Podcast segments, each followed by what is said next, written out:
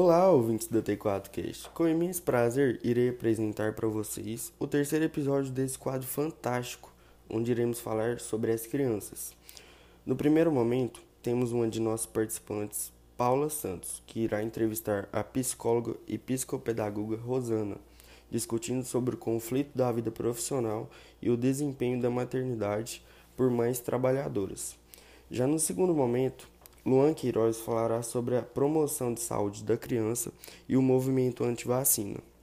No terceiro e último momento, temos a participante final do nosso podcast, Natália Leite, que relatará sobre as principais doenças que acometem as crianças. Sendo assim, primeiramente passarei a palavra para Paula Santos. Pensando em analisar o conflito entre a vida profissional e o desempenho da maternidade vivenciado por mães trabalhadoras, assim como o impacto que o trabalho traz na vida dessas mães e os conflitos que essas percebem no âmbito profissional e familiar, convidamos a psicóloga e psicopedagoga Rosana para discutirmos melhor sobre esse assunto. Ela é formada em pedagogia pela UVA, atuou durante 18 anos na educação, tanto em sala de aula como em coordenação e orientação. É pós-graduada em psicopedagogia pela Unip, atuou durante 14 anos em um consultório com avaliação e intervenção de dificuldades de aprendizagem de crianças e adolescentes, e atualmente ela é formada em psicologia pela PUC e é pós-graduanda em terapia cognitivo-comportamental. Muito obrigada, Rosana, por ter aceito o convite. Nós estamos muito lisonjeados em receber a senhora para nos ajudar nesse assunto que é tão importante. Vamos começar? Vamos sim. Então, a primeira pergunta é a seguinte: Como conciliar a carga horária do trabalho com o tempo destinado aos filhos? Então, é, Paulo, eu acho importante a gente pensar em um princípio que vai nortear toda essa nossa conversa.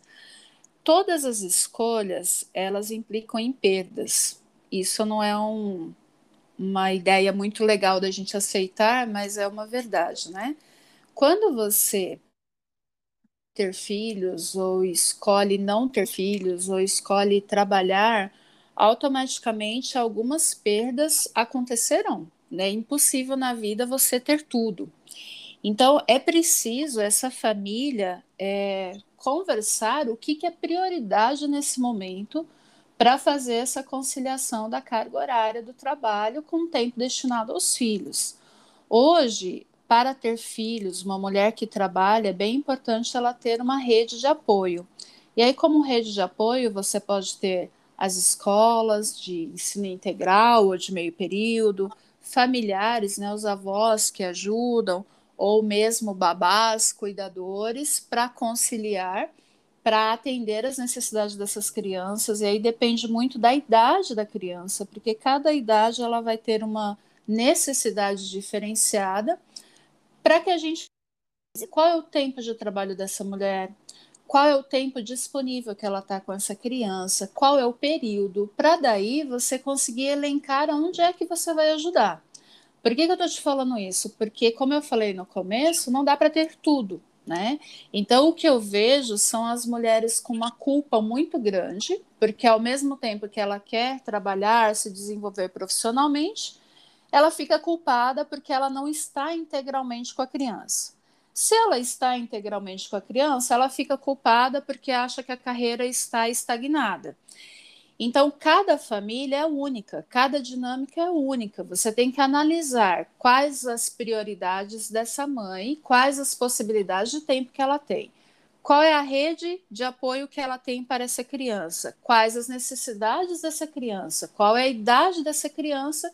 E aí fazer um plano, né? Fazer um plano de ação do que fazer no tempo que ela tem livre com essa criança para que esse tempo seja um tempo de qualidade e possa ser de eficácia.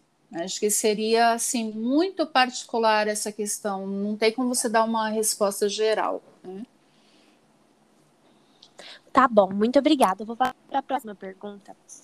Uhum. Qual a psicóloga licença maternidade? Então, essa é uma, uma outra questão. Quando a mulher ela decide ser mãe, eu creio que aí já precisa começar o preparo psicológico, porque as pessoas elas têm uma ideia assim de que basta crescer a barriga eu estou pronta para a maternidade. Não é assim. Para tudo na vida a gente se prepara.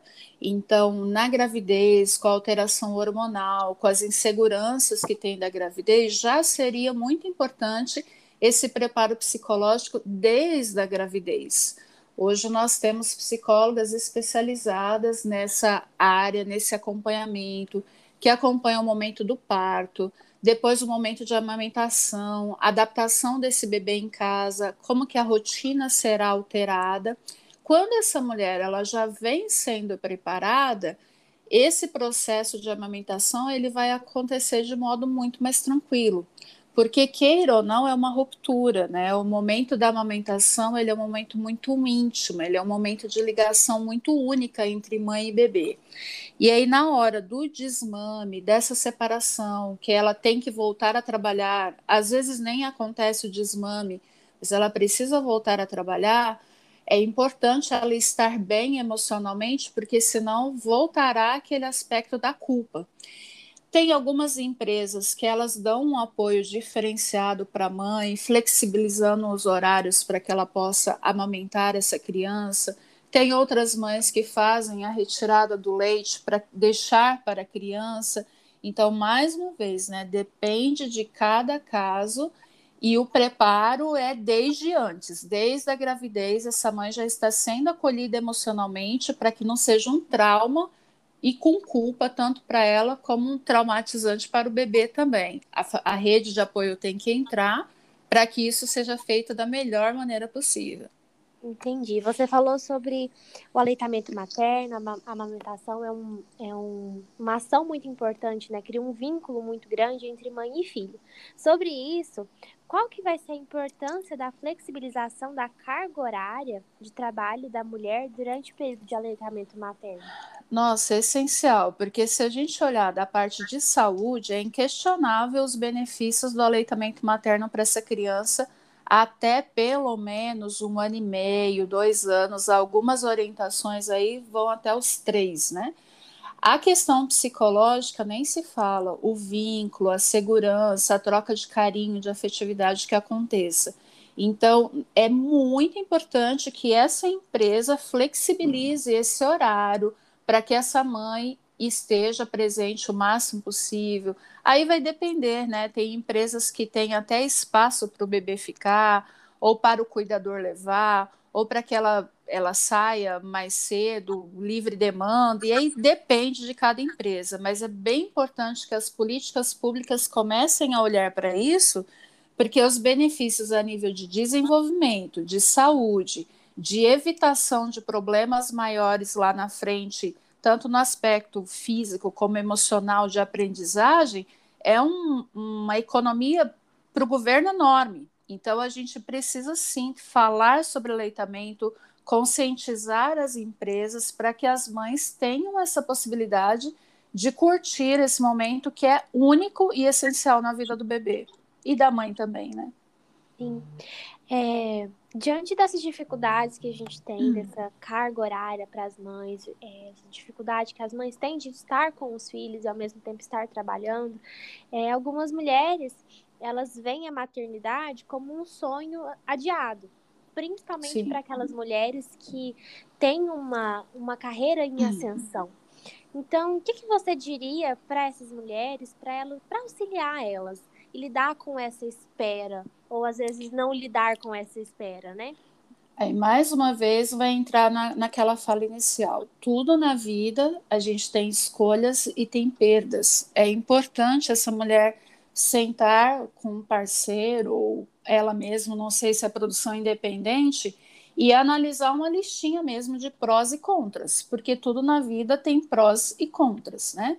Então, se ela está optando por fazer um, um enfoque maior na carreira nesse momento, tem que ser considerado a questão da gravidez tardia, os riscos que podem acontecer, como é que vai estar a saúde dela quando ela for engravidar, tem benefícios, como, por exemplo, essa mulher vai estar mais madura, ela vai estar mais estável financeiramente, mas tem esses contras, né, que eu acho bem importante em relação à saúde da mulher mesmo e aos riscos para o bebê de, de problemas, como a gente não tem assim total segurança, mas há um aumento de riscos de problemas na gravidez tardia.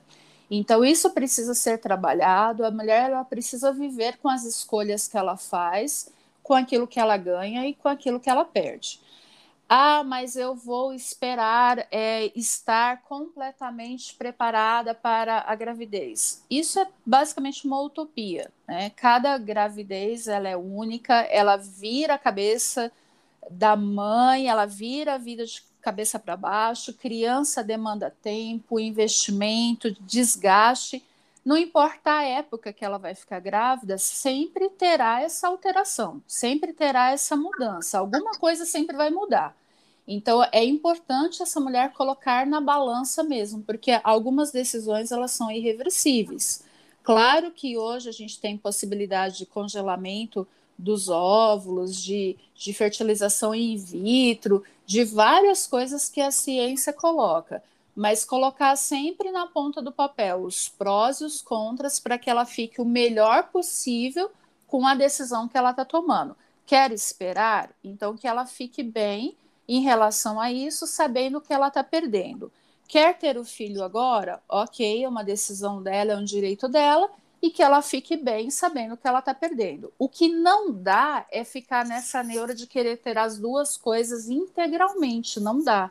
A vida é feita de escolhas e seja elas quais forem, como elas serão tomadas, elas precisarão ser amparadas para que essa mulher fique o melhor possível, né? Entendi.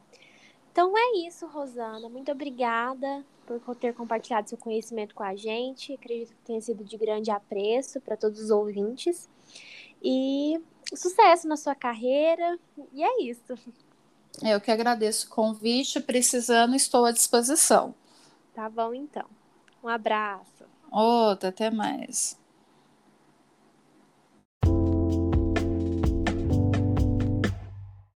Obrigado, Paulo. Continuando o nosso podcast, temos agora o Luan Queiroz, o nosso segundo participante. Já com a palavra, meu amigo.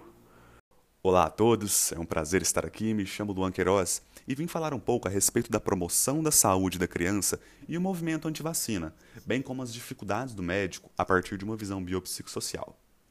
O processo de imunização é de extrema relevância para a homeostasia da sociedade, uma vez que ela é capaz de prevenir a disseminação de doenças potencialmente letais.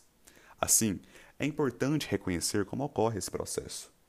Dessa forma, as vacinas contêm partes enfraquecidas ou inativadas de um determinado organismo, conhecido como antígeno na linguagem científica, que desencadeará uma resposta imunitária do corpo. Independentemente de uma vacina ser constituída pelo próprio antígeno ou pela matriz para que o corpo possa produzir o antígeno, essa versão enfraquecida não causará doença na pessoa que recebe a vacina, mas sim desafiará o seu sistema imunológico a responder, como teria feito na sua primeira reação ao verdadeiro agente patogênico.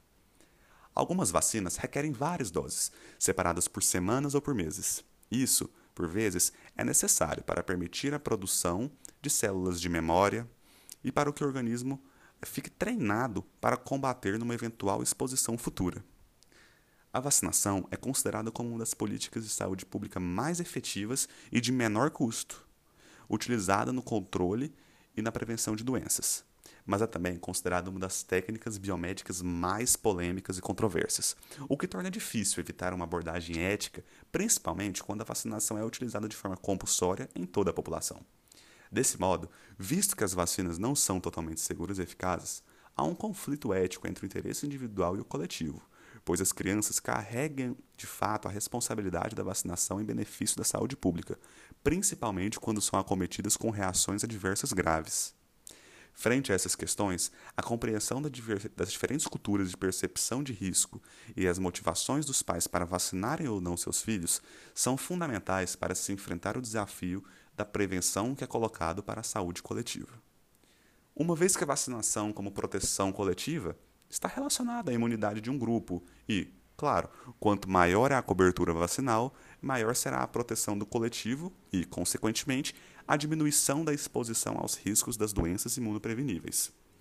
Assim, a autonomia individual está condicionada ao bem comum, ou seja, à vacinação. A decisão de tomar a vacina ou não expõe o conflito entre o individual e o coletivo, os benefícios da vacinação de forma coletiva, bem como a redução das taxas de transmissão de doenças e a proteção daqueles que não se vacinaram. Tendo em vista os benefícios da vacinação para a coletividade, é importante salientar que os movimentos anti-vacinas estão se fortalecendo atualmente, principalmente em países de alta renda. Porém, o grande impacto negativo em relação à falta de vacinação prejudica ainda mais os países de média e baixa renda. Como o próprio nome sugere, o movimento anti-vacina é uma oposição mais ou menos organizada à vacinação pública, oriunda de uma ampla gama de críticos de vacinas, algo que existe desde as primeiras campanhas de vacinação. O movimento anti-vacina moderno, de natureza quase mundial, faz uso de recursos da internet e se baseia em ideias sem comprovação científica e em teorias da conspiração.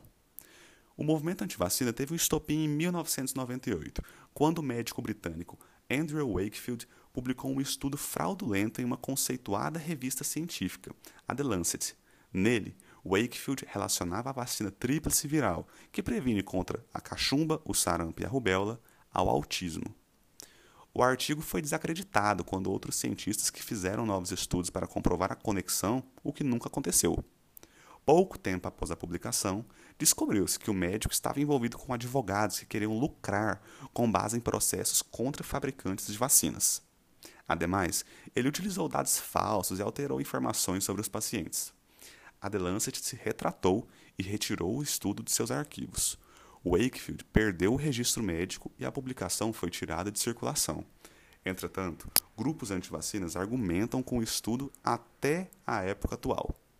Ah, é importante ressaltar que em 2019 a resistência à vacinação foi listada pela Organização Mundial de Saúde, a OMS, como uma das dez maiores ameaças à saúde global. Por fim, ao analisar as estratégias necessárias para a promoção do cuidado da criança no âmbito biopsicossocial, é preciso compreender os desafios em função das crenças e dos comportamentos parentais perante a vacinação pediátrica.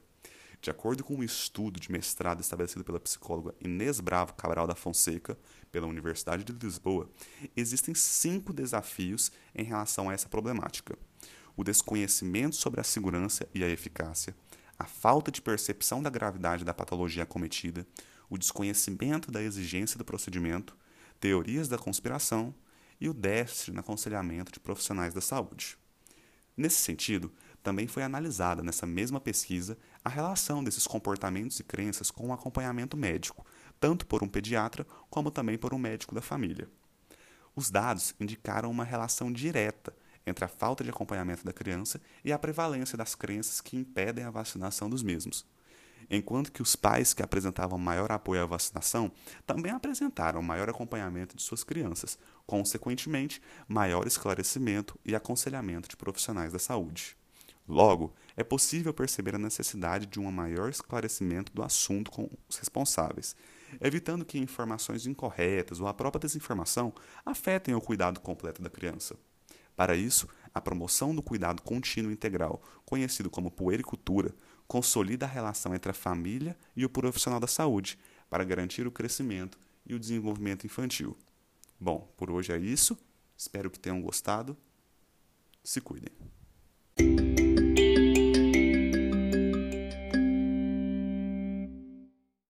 Muito obrigado pelas belas explicações, Luan. Agora, em nosso terceiro e último bloco, a nossa participante Natália Leite entrará em cena para acrescentar novidades em nossa discussão. A palavra é toda sua, Natália. Olá, meu nome é Natália e eu vim trazer para vocês as principais doenças que acometem crianças. Vocês sabiam que, infelizmente, aproximadamente 10 milhões de crianças morrem a cada ano no mundo antes de completarem 5 anos de idade? Algumas causas são conhecidas, como as doenças associadas com a nutrição, distúrbios gastrointestinais, afecções dermatológicas e doenças exantemáticas, que são aquelas que têm como consequência manchinhas e feridas vermelhas na pele. Visando isso, o Ministério da Saúde promove duas estratégias para reduzir a morbimortalidade dessas doenças, sendo elas o Programa da Saúde da Família e a Estratégia de Atenção Integrada às Doenças Prevalentes na Infância. Vamos falar agora sobre as cinco doenças que mais acometem crianças: a diarreia, o vômito, as enteroparasitoses, a peticulose, que é aquela causada pelo piolho, e a varicela, que é mais conhecida como catapora. Então vem comigo. A diarreia é caracterizada pela perda de água e eletrólito nas fezes, maior que o normal, com a ocorrência de três ou mais evacuações amolecidas ou até mesmo líquidas, em um período de 24 horas, ou seja, em um dia. Mas atenção! Em lactentes jovens, deve ser melhor avaliado, pois eles podem ter uma mudança normal da consistência das fezes.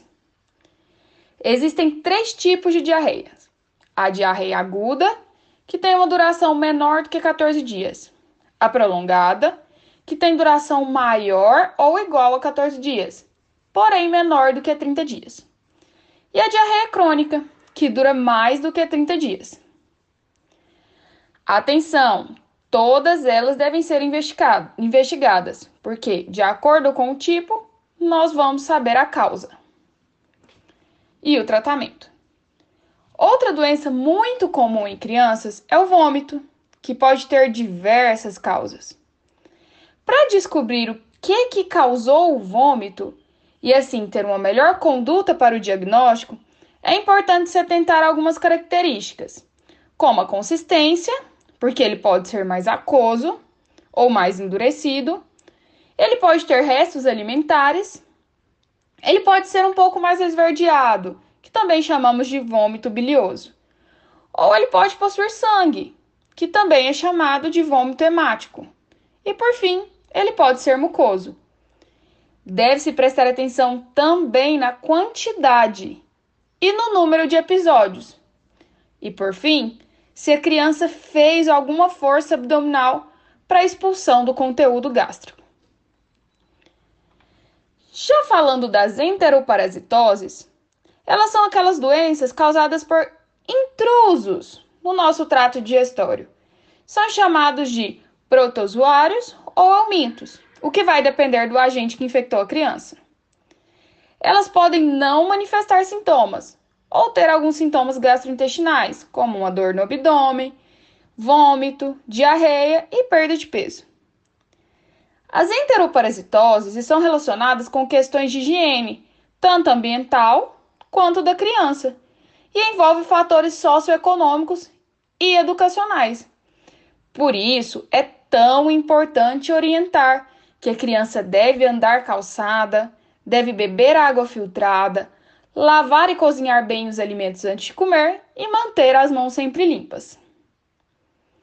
Agora vamos falar da pediculose, que é aquela causada pelo famoso piolho. O nome dado ao piolho é Pediculus sp, que de acordo com a espécie pode acometer a cabeça, o corpo e os pelos pubianos. A transmissão ocorre por contato direto com a pessoa infectada, sendo que creches, escolas são locais de grande disseminação, hein?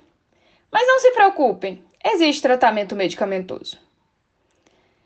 Por fim, vamos falar da varicela, ou, como é conhecida popular, popularmente, o famoso catapora. É causado pelo vírus varicela zoster. A criança infectada inicia com algumas manchinhas vermelhas na pele, que tem o nome de exantema. Pode aparecer primeiramente na face, no couro cabeludo ou no tronco, as quais vão evoluir de manchinhas para vesículas com secreções e depois crostas. A varicela é transmitida por contato direto com as secreções das, sali das vesículas, aquelas secreções que ficam lá dentro, ou por contato com a respiração do indivíduo infectado. É isso, essas são as cinco principais doenças que acometem crianças. Muito obrigada!